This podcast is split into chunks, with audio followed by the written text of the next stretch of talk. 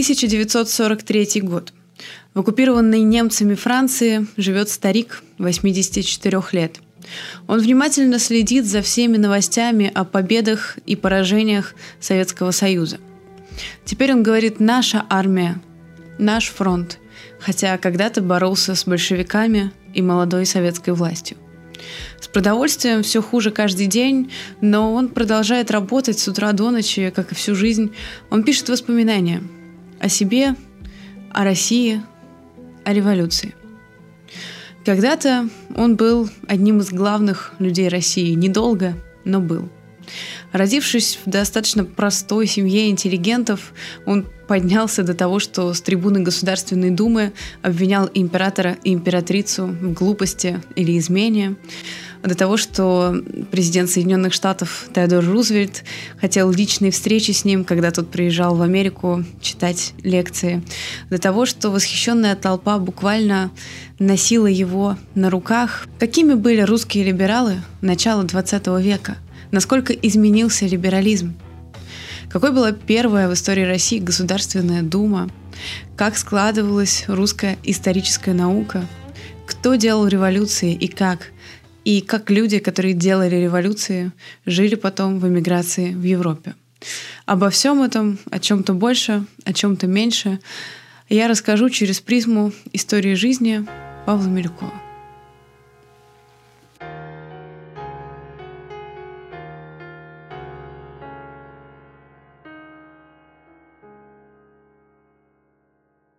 Павел появляется на свет в 1859 году в Москве в семье интеллигентов. А, точнее, его отец интеллигент, а мать дворянка, страдающая от мезальянса во втором браке. Павел поступает в гимназию. Как раз в это время ненавистный многим министр просвещения Дмитрий Толстой подписывает новый гимназический устав, это 71 год, из-за которого гимназии еще больше отрываются от реальной жизни, но в них начинают еще больше изучать мертвые языки, латынь, древнегреческий. И не то чтобы у Павла есть проблемы с языками. Во взрослом возрасте он будет знать, не просто знать, а владеть на хорошем уровне 13 языками. Проблема не в этом. Э, гимназистам не позволяют получать знания более актуальные времени. Например, в гимназиях почти не представлены естественно-научные дисциплины. И сподвижник Милюкова Набоков будет жаловаться, что в гимназии не изучали ни право, ни философию, зато было очень много латыни. Прибавим к эту жесткую дисциплину, и вот у нас уже сотни негативно настроенных по отношению к режиму э, гимназистов. Однажды в гимназию приезжает сам император Александр III, и Павел наблюдает, как многие восторженно бегут за его коляской, плачут, и такое подобострастие вызывает у него неприязнь. Учится он в целом неплохо, и, кстати, будущий знаменитый историк э, по истории, как это часто бывает, получает 4, при том, что практически по всем остальным дисциплинам у него отлично. В гимназии Милюков организует такой кружок по интересам. Однажды они всем кружком напишут письмо Федору Михайловичу Достоевскому. Какая же причина? В 1876 году рубщики мяса с охотного рынка устраивают расправу над студентами. И гимназисты пишут Достоевскому, которого тогда очень уважают, с вопросом, а как же получается так, что простой народ оборачивается против студентов, которые борются за их права. Достоевский отвечает спустя два года. К тому моменту Милюкову уже 19 лет. Достоевский пишет, что студенческие волнения — это результат пагубного воздействия европейской идеи. И молодым, которые переживают о настоящем и будущем России, стоит обратиться к православным традициям и к своему народу, а не к Европе. Молодые люди воспринимают это так. Сейчас процитирую Милюкова. Помню впечатление, произведенное ответом после его прочтения в кружке – водворилось неловкое молчание.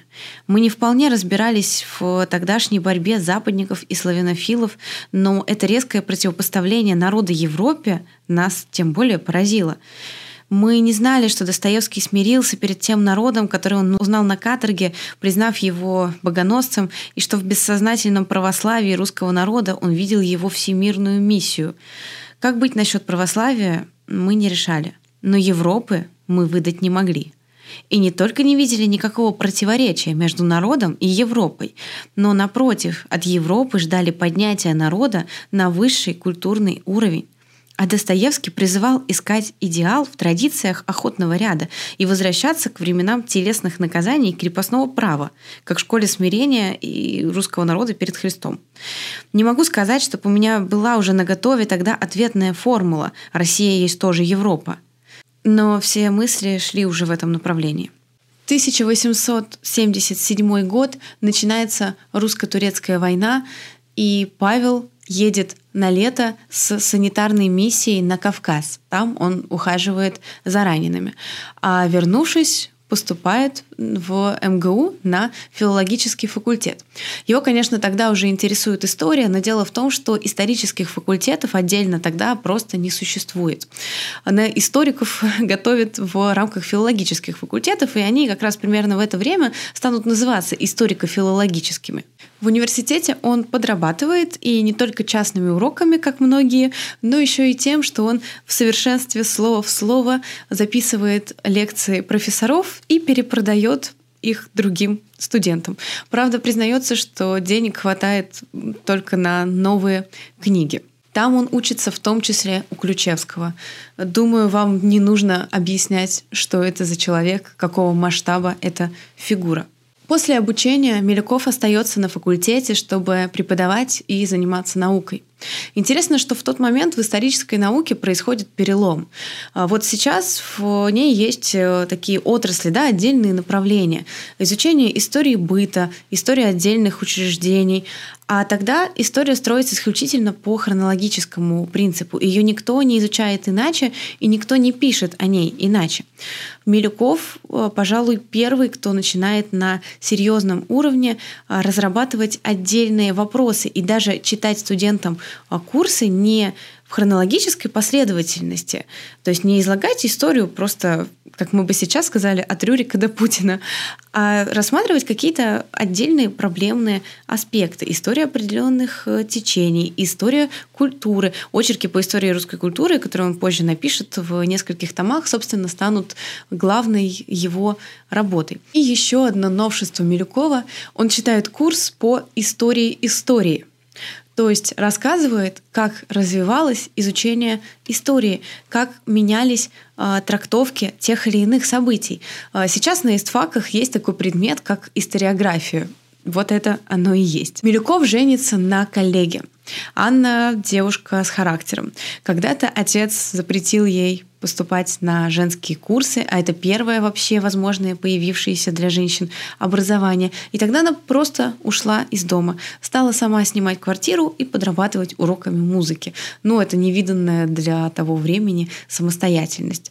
Анна и Павел много работают вместе, и, кстати, Анну тоже выделяет Ключевский из всех учеников. Забегу вперед, сразу скажу, что у них с Павлом родится трое детей. И, кстати, в воспоминаниях Милюкова, где многие события приводятся с, там, с точностью до минуты, даже не будут указаны даты рождения его детей.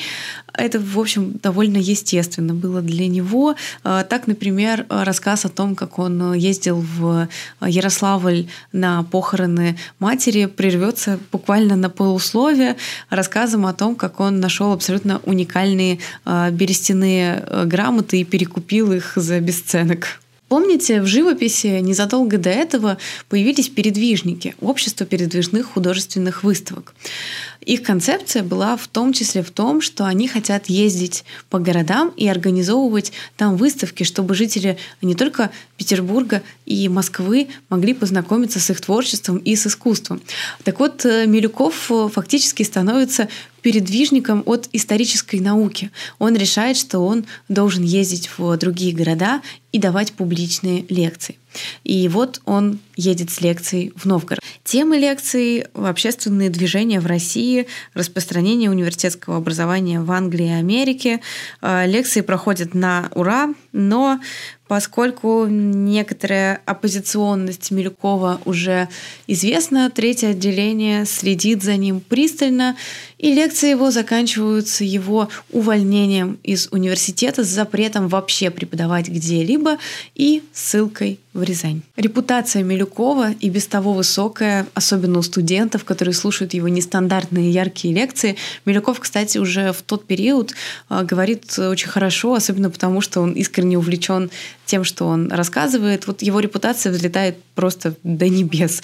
Из него делают фактически а, символ сопротивления всему режиму Александра Третьего, недавно умершего, то есть всему наследию Александра Третьего. Даже Лев Толстой пишет знаменитому юристу Анатолию Кони письмо с просьбой о защите Милюкова.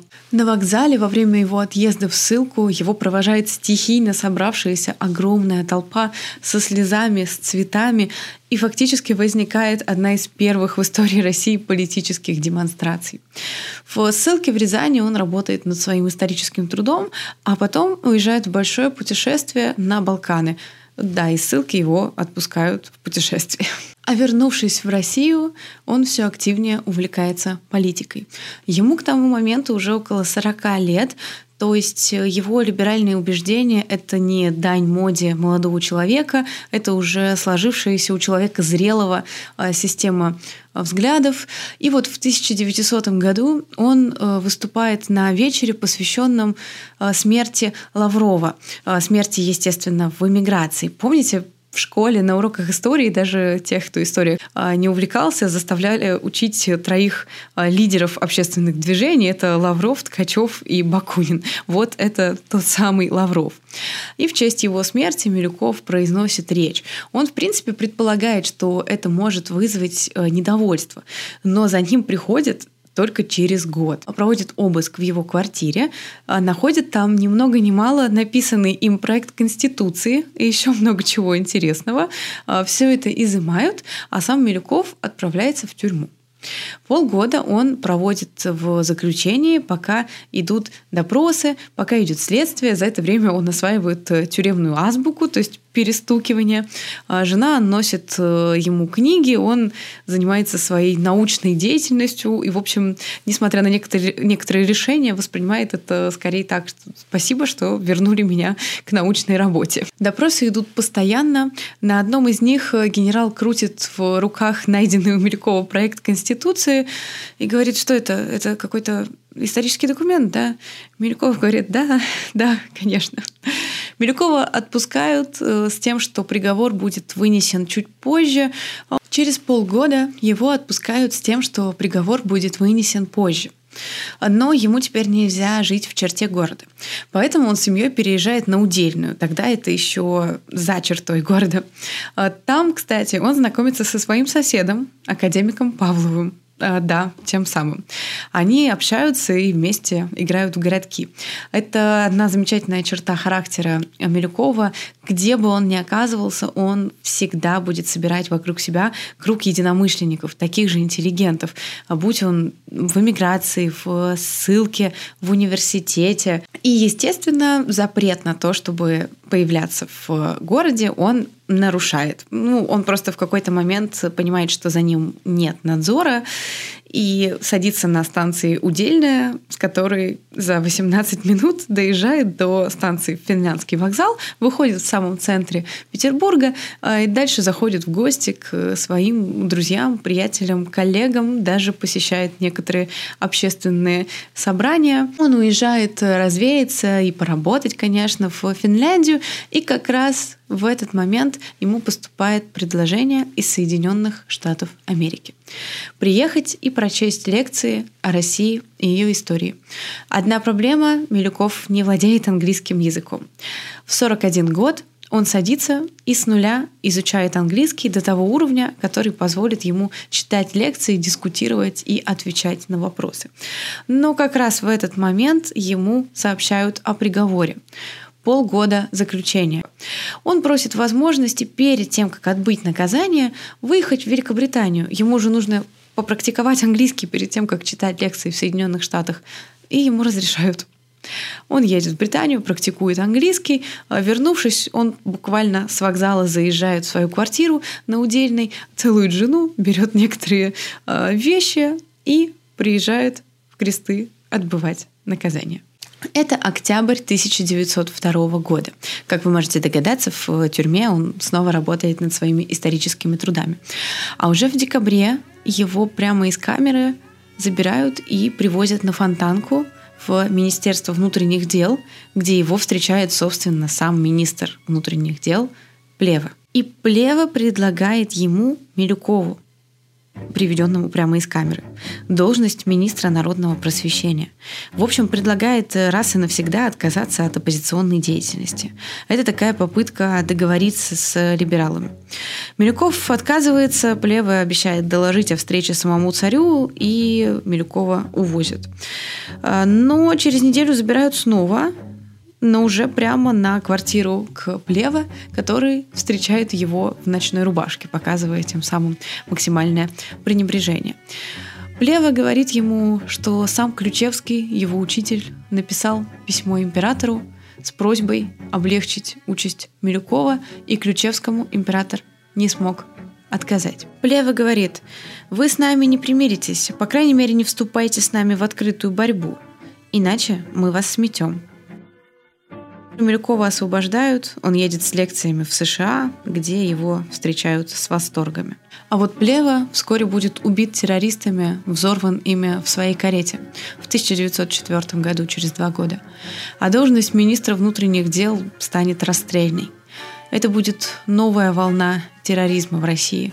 Ну, терроризма эсеровского, уточним. Конечно, эти террористические акты организовывали не Милюков и не люди его убеждений, но а, как раз во время вот этой заграничной поездки Милюков встречается ни с кем иным, с Владимиром Ильичем Лениным. Они много спорят, в том числе Милюков осуждает Ленина за критику в газете «Искра» революционного террора, ведь он мог бы сыграть мобилизующую роль. Еще один-два удачных террористических акта мы получим Конституцию. В 1905 году, когда начинается первая русская революция, Милюков обращается к народу с таким текстом. Надежда, что нас услышат, теперь отнята. Мы должны действовать, как кто умеет и может по своим политическим убеждениям. Все средства теперь законны против страшной угрозы, заключающейся в самом факте дальнейшего существования настоящего правительства. Мы обращаемся ко всему, что есть в народе живого и способного отозваться на грубый удар – и мы говорим всеми силами, всеми мерами добивайтесь немедленного устранения захватившей власти разбойничьей шайки и поставьте на ее место учредительное собрание, чтобы оно могло как можно скорее покончить с войной и с господствующим до сих пор политическим режимом. С войной имеется в виду русско-японская война. Пожалуй, это самое радикальное заявление Милюкова за всю его политическую карьеру. Стремясь подавить революцию, Николай соглашается подписать манифест, который назовут манифестом 17 октября. Главное его положение – это создание в России Государственной Думы, то есть парламента. Причем такого, без согласия которого ни один закон не может быть проведен. Правда, есть оговорки. Например, император имеет право проводить законы между сессиями Государственной Думы, а еще император может распустить эту думу в любой момент. А еще чуть позже будут опубликованы основные государственные законы Российской империи, фактически прообраз Конституции. Помимо прочего, они объявят Государственный совет Верхней палатой парламента. Причем, если раньше Госсовет полностью назначался императором, то теперь половина членов Госсовета будет избираться. И да, слово «парламент» принципиально не употребляется. А еще, благодаря манифесту 17 октября, в России теперь свобода слова, печати, собраний, в общем, все возможные свободы, и можно создать свою политическую партию. Теперь Милюков руководит созданием либеральной партии, конституционно-демократической, как они себя назовут, а все остальные будут называть их сокращенно кадетами. Партия образуется из интеллигенции, ее даже э, называют профессорской партией, из врачей, профессоров, преподавателей. А также в нее входят многие представители земских учреждений. А земские учреждения – это такие органы местного самоуправления но в основном не студенты. Ариадна Тыркова-Вильямс, которая входит в партию кадетов и оставит очень подробные, очень интересные воспоминания, всем рекомендую а, прочесть, скажет, что студенту едва ли можно было в обществе других студентов сказать, что он относится к кадетской партии. И дальше замечательно объясняет это. Дело в том, что мы были слишком умеренны для них студентам было бы стыдно входить в кадетскую партию. Они есть, но их очень мало. Партия складывается очень быстро, потому что фактически она уже существовала просто без названия и программы. Она складывается из общества земцев и из тех, кто пишет для журнала «Освобождение», который издает Петр Бернгардович Струве в эмиграции. Из тех, кто пишет в этот журнал, и из тех, кто читает этот журнал. Кстати, сам Милюков пишет в «Освобождение», ну, естественно, анонимно. И да, журнал этот нелегально проводит в Россию, то есть э, прилагается обложка какого-то другого а, журнала, а, но знающие люди, получив этот журнал в России, вскрывают его правильным образом, а там нелегальный журнал «Освобождение». Изначально кадетская партия называется партия народной свободы. Вы могли где-то слышать это название, даже если не интересовались историей. Помните такую партию Парнас? Вот они тоже партия народной свободы. Они, собственно, считают себя преемниками кадетской партии. Вскоре партия утверждает программу. Я перечислю сейчас некоторые тезисы, а вы сами сделаете выводы, насколько это похоже или не похоже на современный либерализм. Конечно, отменяются всякие сословные различия, всякие ограничения личных, имущественных прав поляков, евреев и всех, без исключения, других отдельных групп населения. Россия должна стать конституционной или парламентской монархией. Так прописано в программе. Хотя да, многие члены кадетов, конечно, склоняются скорее к республике, но никак не могут открыто прописать это в своей программе. Парламент, то есть народные представители, избираются всеобщую, равную, прямую и тайную подачей голосов, без различия вероисповедания, национальности и пола. И пола, обратите внимание, то есть кадеты требуют избирательных прав для женщин, чего нет практически нигде в мире еще в тот момент. А интересно, как это получилось. Дело в том, что изначально Милюков не хотел прописывать этот пункт в программе. Она и так была более чем радикальная, и он уже просто побоялся.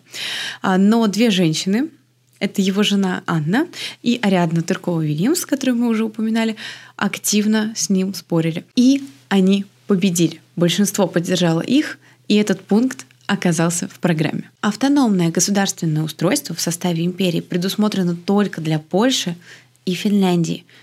Не для Украины, заметьте, хотя а, Милюков позже в партии будет считаться главным а, украинофилом, а, но никакого, никакой автономии, кроме культурной, ни для Украины, ни для остальных регионов не предполагается.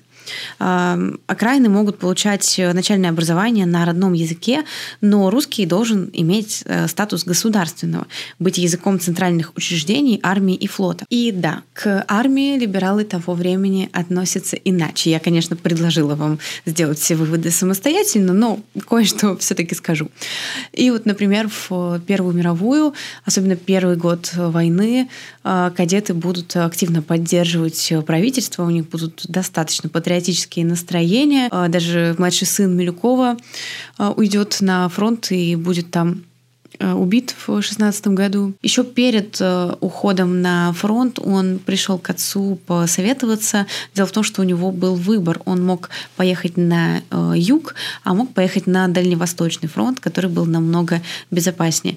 И Милюков посоветовал ему Дальневосточный фронт не выбирать. Сложно сказать, чем именно он э, руководствовался, ну, вряд ли только своей репутацией, да, как э, политика. Ну и после февральской революции кадеты будут топить за войну до победного конца. Э, да, для некоторых это, возможно, будет связано с финансовыми интересами, ну, если мы говорим про крупных землевладельцев, потому что речь шла, конечно, о том, что Россия отойдут пролив Босфора Дарданеллы, право, по крайней мере, свободного прохода там, а через эти проливы осуществляется экспорт зерна. Ну и, конечно, предполагается введение рабочего законодательства с 8-часовым рабочим днем, где это возможно, а, со всеми социальными страхованиями, выплатами, с правом на а, стачки, образование союзов а, и так далее и тому подобное. Что же они предлагали по аграрному вопросу, спросите вы? Они выступали за увеличение площади крестьянского землевладения через государственные, удельные, монастырские земли, а также путем выкупа частновладельческих земель у помещиков по справедливой, то есть не рыночной цене. Свои идеи кадеты активно проповедуют в прессе. Да, теперь еще одной профессией Милюкова становится журналистика. Ведь теперь можно свободно открыть собственное издание, и у нас даже как будто бы свобода слова, хотя, конечно, цензура все равно работает. В свои 46 лет Милюков учится писать статьи для прессы. Но избраться в первую Госдуму Милюкову не дают. Это при том, что кадеты там имеют рекордное количество голосов – 179 из 499. В выборных условиях есть пункт, что избираемый должен не менее года жить на одном месте. Там, правда, нет уточнения, что именно имеется в виду. И вот именно тем, что нет уточнения, а, решили воспользоваться, потому что недавно Милюков сменил квартиру. И ему не дали избираться в Думу. Но ему даже повезло, что так случилось. Сейчас расскажу, почему. Он, правда, все равно играет э, первую скрипку в Думе. Над ним даже шутит, что он управляет всей Думой из буфета, что он буквально сидит в буфете. Вот, хотя, конечно, роль его э, не так высока. Вот его воспоминания. В буфете у нас был общий стол, за которым во время завтрака обычно обсуждались текущие вопросы дня ввиду перегруженности думской работы. Общение с депутатами отсюда было постоянное. Первая дума оказывается настолько радикальной, что ее распускают через 72 дня. Всего 72 дня она проработает. 9 июля 1906 года депутаты просто приходят к Таврическому, а на двери прибит манифест о распуске Думы и двери заколочены. В некотором смысле правительство можно понять. А, Дума оказалась настолько радикальной, что никакие обсуждения в ней просто не, был, не были конструктивны. Все это превращалось в ссоры, скандалы. Было и, конечно, много очень ярких э, политических заявлений, слишком ярких, слишком радикальных для правительства. А, да, выборы в Думу проигнорировали социал-демократы, и это хорошо для правительства, но проигнорировали и монархисты. Ну, они же монархисты, они в основном, по крайней мере, в тот момент, они против парламента. Если они против парламента, как они могут участвовать в парламентской деятельности? Они заявили, что они э, в, выбираться туда э, не будут. Вот и получилось, что у нас 179 голосов, 179 мест, точнее, у либералов. Но, с другой стороны, мы можем представить, что думали и чувствовали а, думцы, когда они пришли к двери, которая просто заколочена. А, тем более, что многие из них, э, очень многие, естественно, там не жили в Петербурге. Они приехали специально в Петербург жить для того, чтобы участвовать в деятельности Думы. И был такой казус, что с нескольких окраин а, избранные даже не доехали за эти 72 дня до Петербурга и вообще не успели в этой первой Думе а, поучаствовать. И да, кстати, получают думцы очень немного. Первоначально это только 200 рублей, и по меркам того времени это очень скромная зарплата, хотя фактически они ходят в Думу как на работу. То есть можно считать, что они устроились на работу, они приходят работать, а дверь заколочена. А, часть думцев высказывает протест они уезжают в Выборг. Там заседание Думы торжественно продолжается.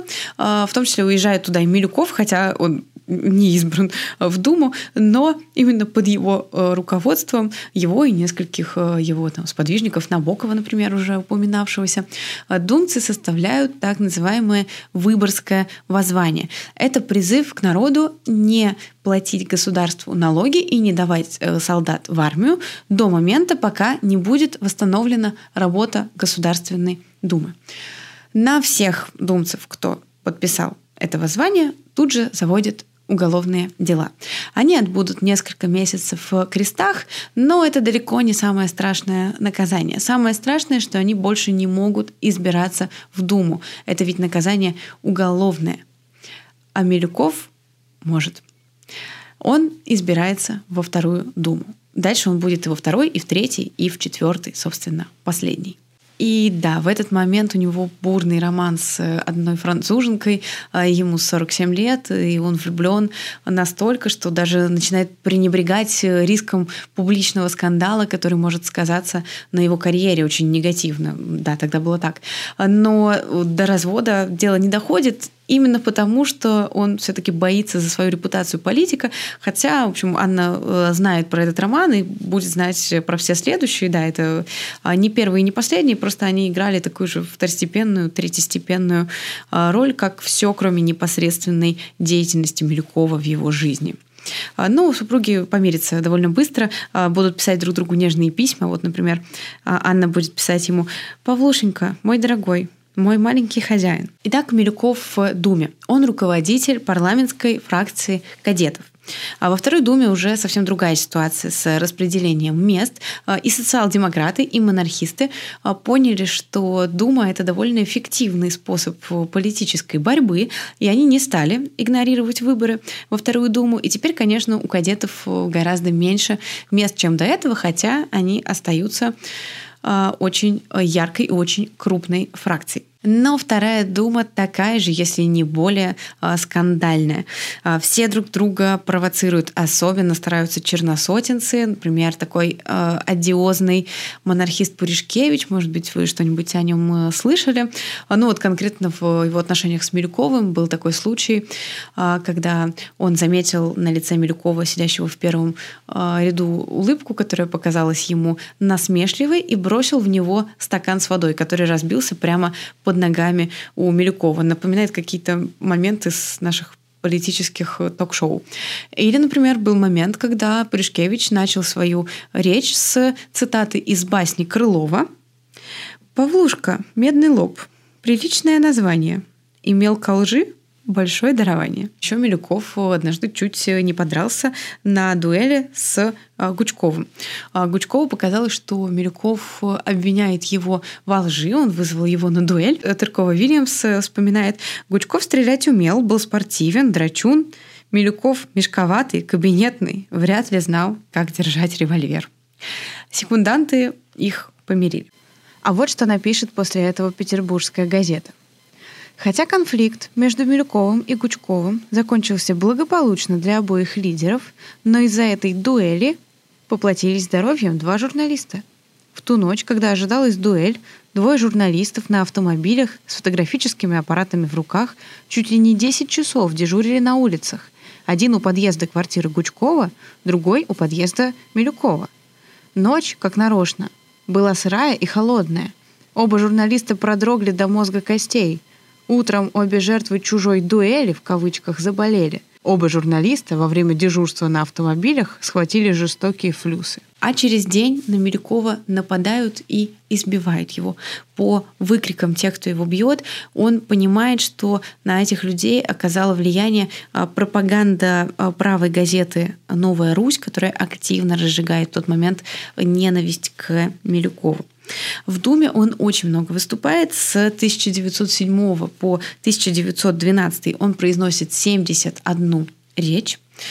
А, говорит он очень хорошо. Вот те, кто его слушал, вспоминают, что его речь, по крайней мере, в тот момент, вот до, пожалуй, там, четвертой думы, а, состоит исключительно из аргументов, из четких логических цепочек, в которые он не пропускает никогда ни одно звено. Причем удивительно, он не записывает тексты своих лекций. Вот я сейчас сижу с текстом лекции, чтобы на него ориентироваться, он записывает себе на листочке только несколько э, тезисов, несколько каких-то слов, которые которые помогут ему, и он все читает по памяти. У него память абсолютно феноменальная держится всегда спокойно, только говорят, когда какая-то очень а, важная мысль, которую ему хочется подчеркнуть, он встает на цыпочки. Еще некоторые вспоминают, что он, когда за женщинами ухаживает, также встает на цыпочки. После заседания он едет в редакцию газеты. У кадетов выходит э, газета «Речь». Там он пишет передовицы. После ложится на диванчик, чтобы несколько часов подремать в ожидании возможных новостей, которые могут изменить э, текст передовицы и вообще наполнение завтрашнего номера, и в ожидании корректуры. Так проходят его будни. А еще в это время он путешествует. Он снова путешествует по Балканам. На Балканах его очень любят, но это отдельная история. К сожалению, нет времени в это углубляться. И он едет в США, он снова читает э, там лекции. И да, в тот момент в США с ним хочется встретиться э, сам Теодор Рузвельт, президент. Но дело в том, что для этого Милюкову нужно пойти фактически на поклон в российское посольство, попросить разрешения, чего он делать категорически не хочет. К сожалению, нет возможности сейчас останавливаться и на всех думских прениях. А, внимательные слушатели заметили, что я пропустила даже распуск Второй Думы и знаменитый Третьеиюньский переворот, и Столыпинскую а, реформу. А, ну, я просто не могу затянуть это видео на 4 часа, вы его не посмотрите. Давайте перейдем к Первой мировой. Кадеты во главе с Милюковым активно выступают против войны. Но до момента пока она не началась. Когда война начинается, кадеты принимают решение поддерживать свое правительство. А, да, когда-то в русско-японскую войну они желали правительству поражения, потому что вполне закономерно предполагали, что это приведет к усилению позиции революционеров, да, что это даст конституцию, это поможет революции победить и ослабит власть. Но сейчас в их представлении ситуация другая, потому что другие страны выступают агрессорами по отношению к России что в первые дни их газету «Речь» закрывают как оппозиционную. То есть власть просто не успела увидеть, что у кадетов курс ну, не совсем тот, который ожидался. И Милюкову приходится через свои э, связи э, доказывать, что они, в общем, занимают позиции вполне патриотические сейчас. Э, он даже одобряет наделение правительства чрезвычайными полномочиями. Вообще единственная партия, кто голосует тогда против поддержки правительства, это, угадайте, кто? 3, 2, 1, социал-демократы. Они сразу призывают использовать э, эту войну для свержения самодержавия. Милюков пишет в речи даже чаще обычного. Он объясняет причины войны и доказывает ее навязанность России. Вот в том числе он пишет. Польза германского урока. Пункт первый. Нельзя стремиться к владычеству над миром. Пункт второй. Нельзя считать свой народ избранным, а остальные – жертвой его желаний. Пункт третий. Нельзя вести себя в цивилизованной семье дикарем. Надо соблюдать приличие. Знал бы он. Если все так, как я сейчас говорю, как же, в общем-то, мы докатились до речи глупости или измена, которая прославила э, Милюкова. Массовые поражения на фронтах. А вот что заставляет кадетов снова обратиться против правительства. А еще некомпетентное, по их мнению, вмешательство в вопросы войны императрицы немки и Распутина. А может быть и преувеличенное, но в данный момент уже не важно. А бездарность министров, которых назначает Николай II. Глупость или измена. Эта фраза много раз повторяется в речи Милюкова. Он говорит ее в 16 году с трибуны Государственной Думы. Он обвиняет власть, правительство ни много ни мало в том, что оно последовательно ведет страну к поражению в войне. Он обвиняет конкретно императрицу Александру Федоровну, напомню еще раз, немку по происхождению, в германофильских настроениях, в том, что она, может быть, шпионит в пользу Германии, даже говорит, что у него есть какие-то доказательства. Здесь, пожалуй, Милюков максимально далек э, от э, своей личности профессионального историка. Да? Здесь он а, политик, здесь он оратор, где-то он подтасовывает факты, а, где-то он э, манипулирует Ему кричат из зала глупость, нет измена, корни одни и те же, говорит Милюков. И только один из думцев перебивает его словами «А ваша речь – это глупость или измена?» Речь производит фурор. Ее, естественно, тут же запрещают к печати, но она тут же печатается нелегально и распространяется как в тылу, так и на фронте.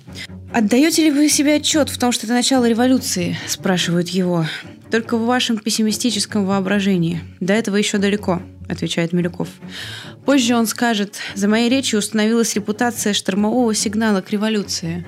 Я этого не хотел. Я этого не хотел или я хотел не этого. Оно вообще станет лейтмотивом дальнейшей публицистики Милюкова, э, кстати, и многих либералов еще. И вскоре после Октябрьского переворота, уже в 17 году, э, он будет писать в письме одному монархисту.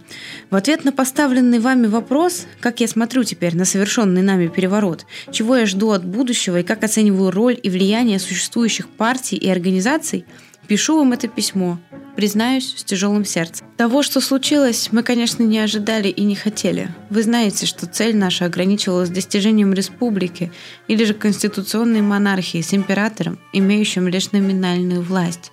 Полной разрухи мы не хотели. Хотя и знали, что на войне переворот во всяком случае отразится неблагоприятно.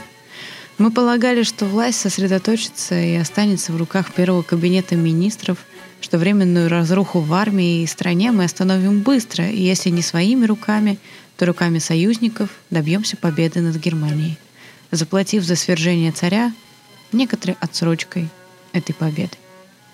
Еще раньше, в 2015 году, в Думе образуется так называемый прогрессивный блок, во главе с Милюковым в том числе. Он образуется в августе 2015 года, когда наши войска начинают отступать, и несколько месяцев патриотического подъема сменяются тревогой. В прогрессивный блок входят и кадеты, и октябристы, и националисты, и именно члены прогрессивного блока во, во многом в дальнейшем составят временное правительство – Прогрессивный блок хочет либеральных реформ, а, создания правительства доверия, восстановления работы профсоюзов, частичной амнистии осужденных по политическим делам, по религиозным делам, а, отмену там, некоторых ограничений для а, крестьян. Казалось бы, почему именно сейчас, во время войны, очевидно, что в общем, это не вовремя. Но члены прогрессивного блока объясняют это тем, что они пытаются предотвратить возможную стихийную революцию. Она очень может возникнуть во время мировой войны. И хотят реформ во внутренней политике именно для того, чтобы революция эта не возникла. Именно внутри прогрессивного блока складывается заговор, который позже в историографии назовут заговор Гучкова. Вот что об этом напишет сам Милюков. Рядом стояли люди, и число их быстро увеличивалось, которые надеялись предупредить стихийную революцию дворцовым переворотом. Стихийную революцию предупредить дворцовым переворотом. Просто подчеркиваю это как важнейшую мотивацию. С низложением царской четы – Блок, то есть прогрессивный блок, исходил из предположения, что при перевороте так или иначе Николай II будет устранен от престола. Блок соглашался на передачу власти монарха к законному наследнику Алексею и на регенство до его совершеннолетия великого князя Михаила Александровича. Мягкий характер великого князя и малолетнего наследника оказались лучшей гарантией перехода к конституционному строю. Говорилось в частном порядке, что судьба императора и императрицы остается при этом нерешенной. Мы ушли в полной уверенности, что переворот состоится. Члены заговора Гучкова планируют переворот, и планируют они его до апреля 2017 года. Почему? Потому что в апреле планируется масштабное наступление российских войск. И если оно будет удачным, это вызовет волну патриотических чувств. Конечно, мы должны признать, что ответственность за совершающееся лежит на нас, то есть на блоке Государственной Думы. Вы знаете, что твердое решение воспользоваться войной для производства переворота принято нами вскоре после начала этой войны. Знаете также, что ждать мы больше не могли, ибо знали, что в конце апреля или начале мая наша армия должна перейти в наступление – Результаты коего сразу в корне прекратили бы всякие намеки на недовольство вызвали по стране взрыв патриотизма и ликования. История проклянет пролетариев, но она проклянет и нас, вызвавших бурю. Милюков не ждет революции. Это важно подчеркнуть. Это не оправдание, э, и все, что я говорила до этого, это и не обвинение. Мы просто должны четко выделить мотивации, предупредить стихийную революцию дворцовым переворотом. Идея такая. Он не ждет революции, его удивят стихийные возмущения, которые начнутся в э, феврале 2017 года. А в первую секунду они, по его собственному признанию, станут для него сюрпризом. Я думал, неужели это русская революция? Ведь она будет в минуту раздавлена. Октябрист Энгельгард скажет про него. Сам Милюков революции не хотел, а своей речью, глупости и измена, несомненно лил воду на революционное колесо и потому производил впечатление человека, сидящего на суку дерева и рубящего сук у его основания. Милюков не мечтает о стихийной революции, но угроза революции – это его способ эффективно воздействовать на власть. На власть и на некоторых своих не самых уверенных и решительных сподвижников – После организации э, заговора Гучкова Милюков вспомнит такой момент, когда думцы встретились с императором. Он называл по имени каждого, и царь молча пожимал каждому руку. Мне это представление осталось памятно по маленькому эпизоду. Отойдя несколько шагов от нашей группы, Николай вдруг остановился, обернулся, и я почувствовал на себе его пристальный взгляд. Несколько мгновений я его выдерживал, потом неожиданно для себя улыбнулся и опустил глаза – Помню, в эту минуту я почувствовал к нему жалость, как к обреченному. Все произошло так быстро, что никто этого эпизода не заметил. Царь обернулся и вышел. Целью заговора Гучкова было свержение Николая, причем план захватом царского поезда был продуман заранее. 28 февраля 17 года царь выехал из ставки главнокомандования в царское село к семье по дороге поезд его был задержан и перенаправлен в Псков. В итоге 2 марта прямо в поезде, стоящем на путях у вокзала Пскова, под давлением Гучкова и Шульгина Николай подписывает отречение от престола в пользу брата Михаила. Он отрекается за себя и за сына. Если стихийные выступления 27 февраля станут для Милюкова сюрпризом, то 2 марта он уже будет выступать перед толпой у Таврического дворца. Он выйдет к народу и расскажет об образовании Временного правительства, назовет имена министров, ему крикнут «А династия?» Милюков, вы спрашиваете о династии. Я знаю наперед, что мой ответ не всех вас удовлетворит. Но я его скажу. Старый деспот, доведший Россию до границы гибели, добровольно откажется от престола или будет низложен. Это 2 марта Николай еще не успел отречься, он сделает это вот-вот. Аплодисменты. Власть перейдет к регенту великому князю Михаилу Александровичу. Продолжительные крики, негодующие возгласы «Да здравствует республика! Долой династию!» Жидкие аплодисменты, заглушенные новым возгласом негодования. Наследником будет Алексей. Крик это старая династия. Да, господа, это старая династия, которой, может быть, не любите вы, а может быть, не люблю и я. Но дело сейчас не в том, кто сейчас любим – мы не можем оставить без ответа и без решения вопрос о форме государственного строя. Мы представляем его себе как парламентскую конституционную монархию.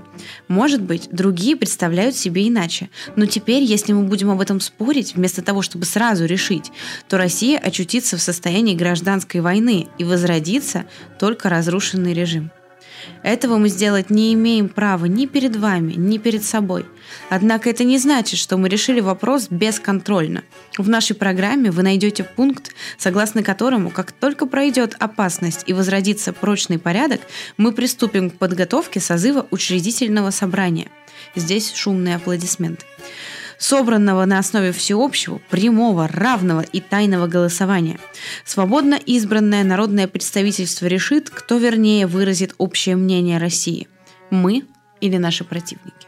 А теперь Милюкову, когда образовано вот это временное правительство, нужно как-то объяснить народу, кто вообще, вот кто они такие, почему именно они, а не кто-нибудь другой. Я мог прочесть в ответ целую диссертацию. Нас не выбрала Дума. Все источники преемственности власти мы сами сознательно отбросили.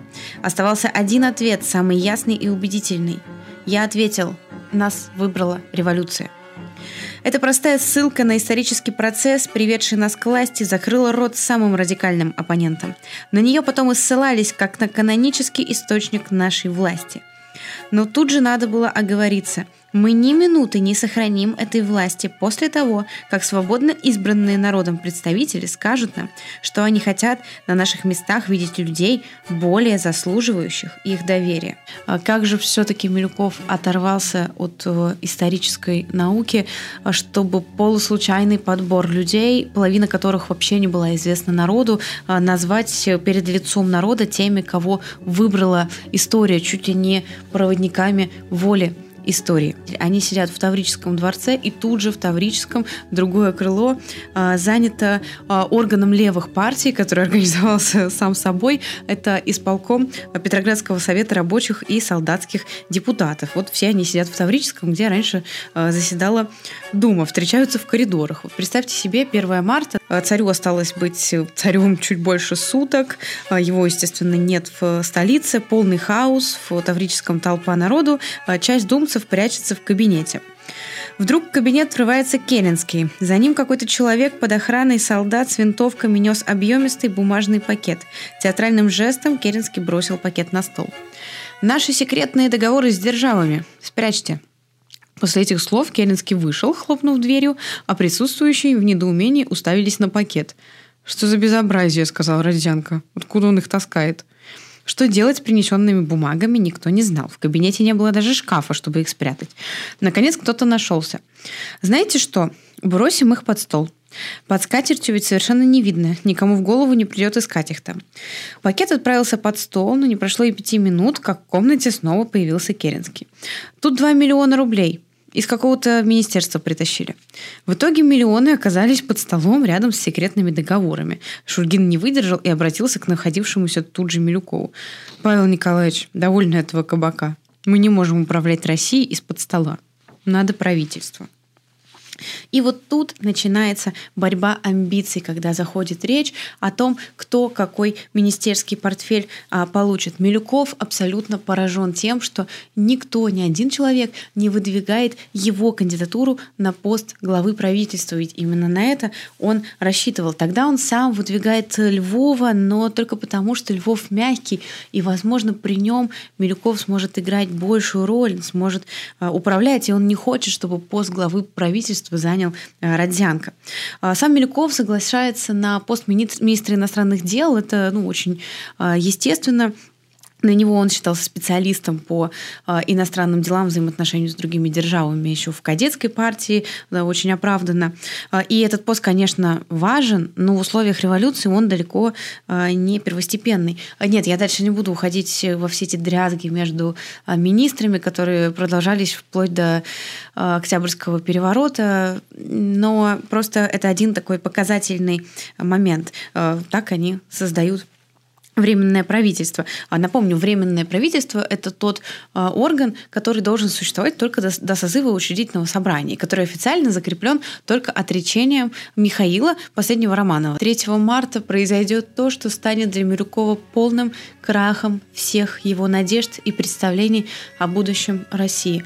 Как я уже говорила, Михаил Романов откажется от престола. Вокруг Михаила в тот момент а, соберутся Родзянко, Шульгин, сам Милюков, Керенский, и все, кроме Милюкова, к огромному удивлению Милюкова, начнут Михаила запугивать. Действительно, было чем запугивать. Очевидно, что в условиях стихийной революции Михаилу очень многое угрожало, как и самим думцам. Но Милюков был уверен, что Михаил должен принять власть. Милюков выступал за а, монархию, а, за конституционную монархию монархию и видел именно в этом дальнейшее развитие и спасение России.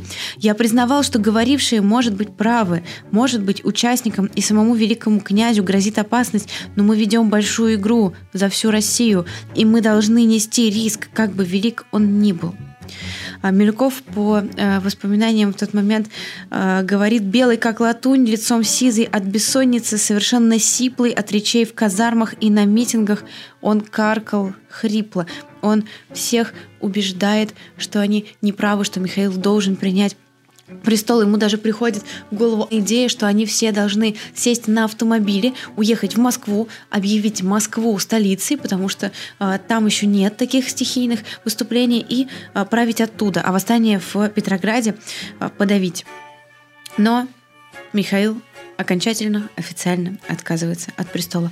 Э, Керенский скажет про Милюкова в тот момент. Милюков уходил последним героическим и трагическим защитником монархии, которой уже не существовало, и для восстановления которой не было никаких других сил, кроме страстной воли его самого. Милюков справедливо абсолютно скажет, что временное правительство без монархии является утлой ладьей, которая может потонуть в океане народных волнений. Именно это и произойдет. Временное правительство окончательно проиграет в октябре. Сам Милюков проиграет еще раньше на посту министра иностранных дел. Он выпустит э, ноту, где э, это нота к нашим союзникам по Антанте, где он будет э, обещать, что Россия э, будет воевать до победного конца. И в том числе будет объявлено, что одна из целей нашего участия в этой войне – это пролив Босфор и Дарданеллы. Э, естественно, это вызвало огромный резонанс в обществе. Во-первых, э, то, что мы не собираемся выходить из войны, а во-вторых, вот эта цель э, Босфор и Дарданеллы, да, она очень сильно э, била по крестьянству в представлении самих крестьян, да, потому что понимали, что через Босфора Дарданеллы происходит экспорт зерна, и у крестьян создавалось впечатление, что будут, э, помещики будут изымать еще больше зерна, перепродавать его э, за границу, и у крестьян вообще ничего не останется. То есть окончательно сложилось впечатление, что цели войны, они только такие. Происходит скандал, происходит кризис, и Милюков уходит в отставку с поста министра иностранных дел. Позже, в августе, он поддержит мятеж Корнилова, фактически будущую военную диктатуру, но Корнилов проиграет, вместе с ним окончательно проиграет и а, Милюков. Подробно разбирать, почему пало временное правительство, я тоже не могу себе а, позволить, но если совсем а, коротко, учредительное собрание так и не было созвано, месяцы шли, а учредительного собрания не было. А ведь Временное правительство — это только орган, который правит до созыва учредительного собрания, которое должно определить форму правления.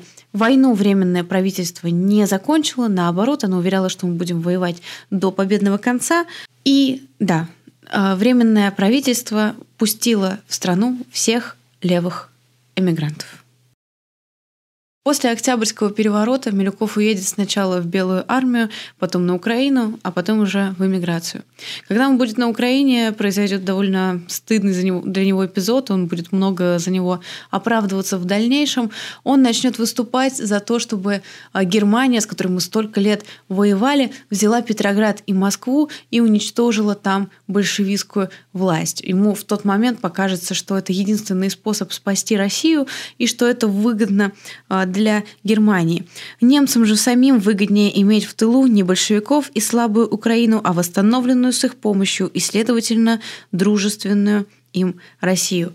Он вступит в переговоры с Германии. И, кстати, насчет учредительного собрания. Партия кадетов вообще не будет там представлена. А, к тому моменту большевики объявят их врагами народа. Это, кажется, первые случаи в нашей истории, когда это выражение используется. Так что первые враги народа — это именно а, кадеты, это партия народной свободы. А, и многие кадеты, кто останется к тому моменту в Петрограде, будут э, убиты или искалечены. Вот, например, кадет Шангарев будет э, очень жестоко убит в больнице. Уберите детей от экрана, сейчас здесь будет фотография трупа. В эмиграции Милюков сразу начинает писать новый исторический труд. Это история Второй русской революции, то есть февральской. Тут же он начинает выпускать газету «Новая Россия», где освещают э, политику Ленина, освещают ход а, гражданской войны. По этим же темам он читает лекции и для русских эмигрантов, и для местных. Напомню, он владеет 13 языками. А потом еще появится газета «Последние новости». И обратите внимание, насколько она даже по названию похожа на а, название современных э, телеграм-каналов.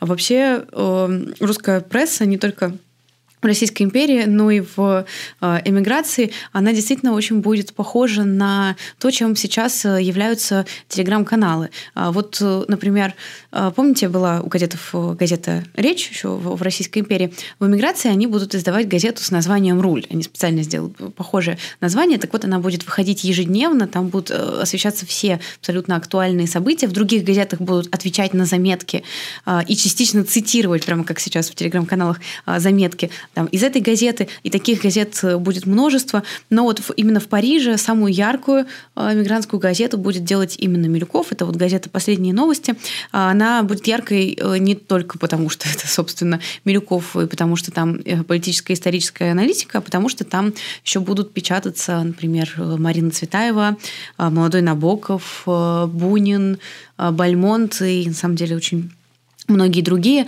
Милюков будет издавать ее вплоть до 40 года, пока нацисты уже не войдут в Париж. Супруги Милюковы будут жить, в общем-то, так же скромно, как они жили в России. Ну, относительно скромно, конечно.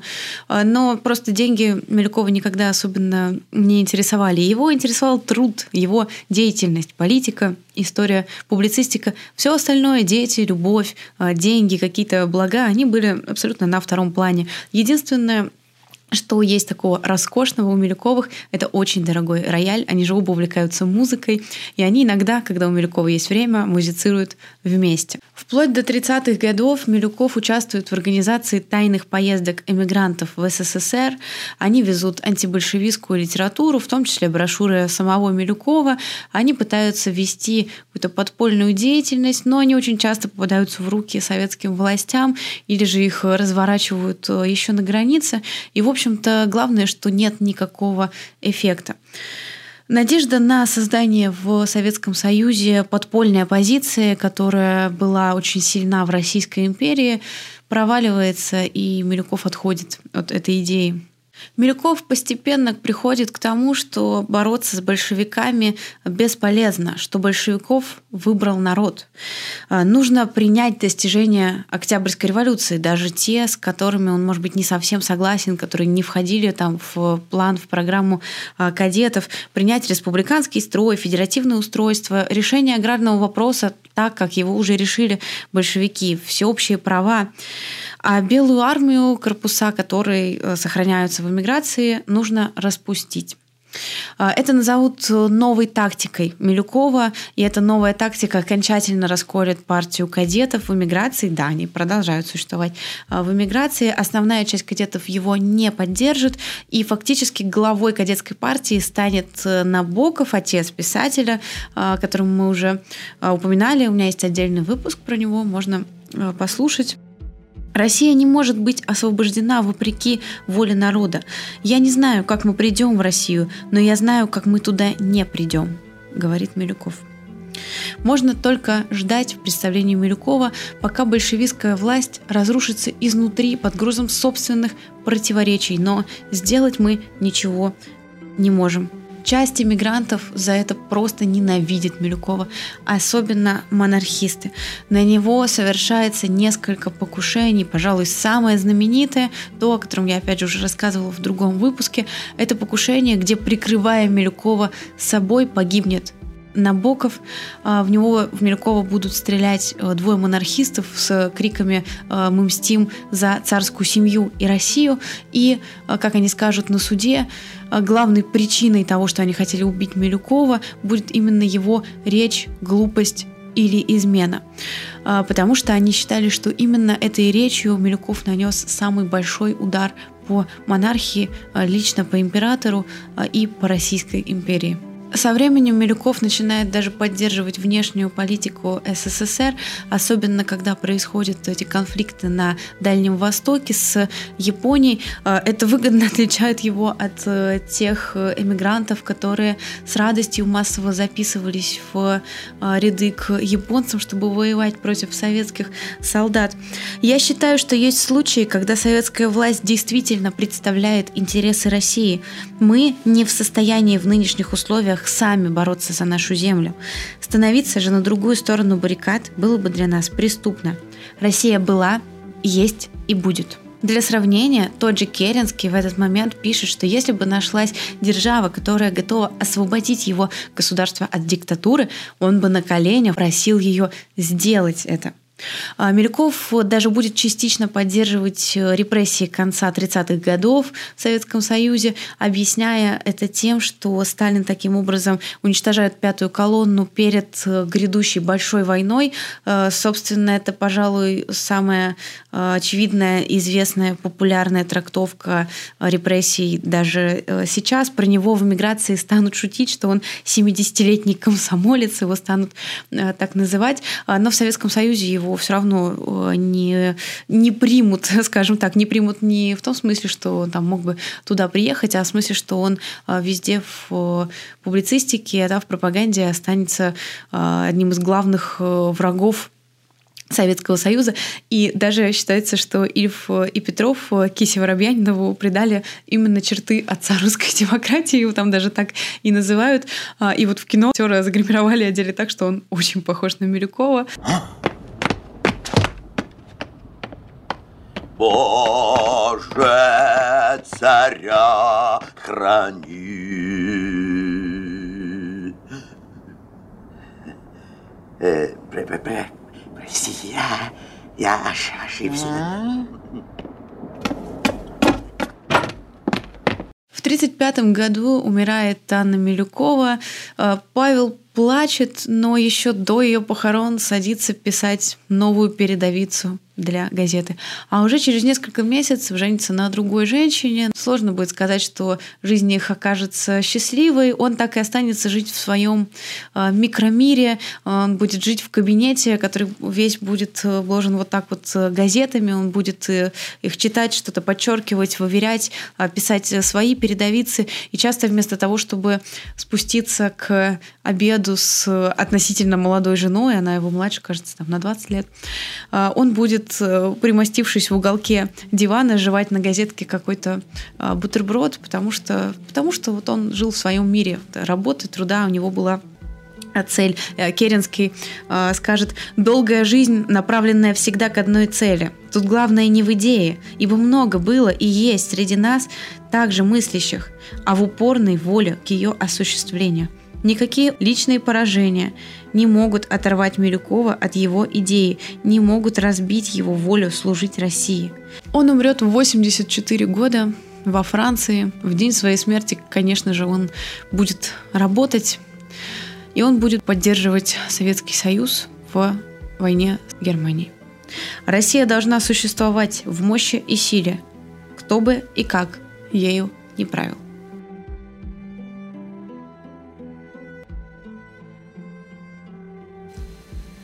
Конечно, мы должны признать, что нравственная ответственность за свершившееся лежит на нас, то есть на блоке партии Государственной Думы. Что же делать теперь, спрашиваете вы? Не знаю.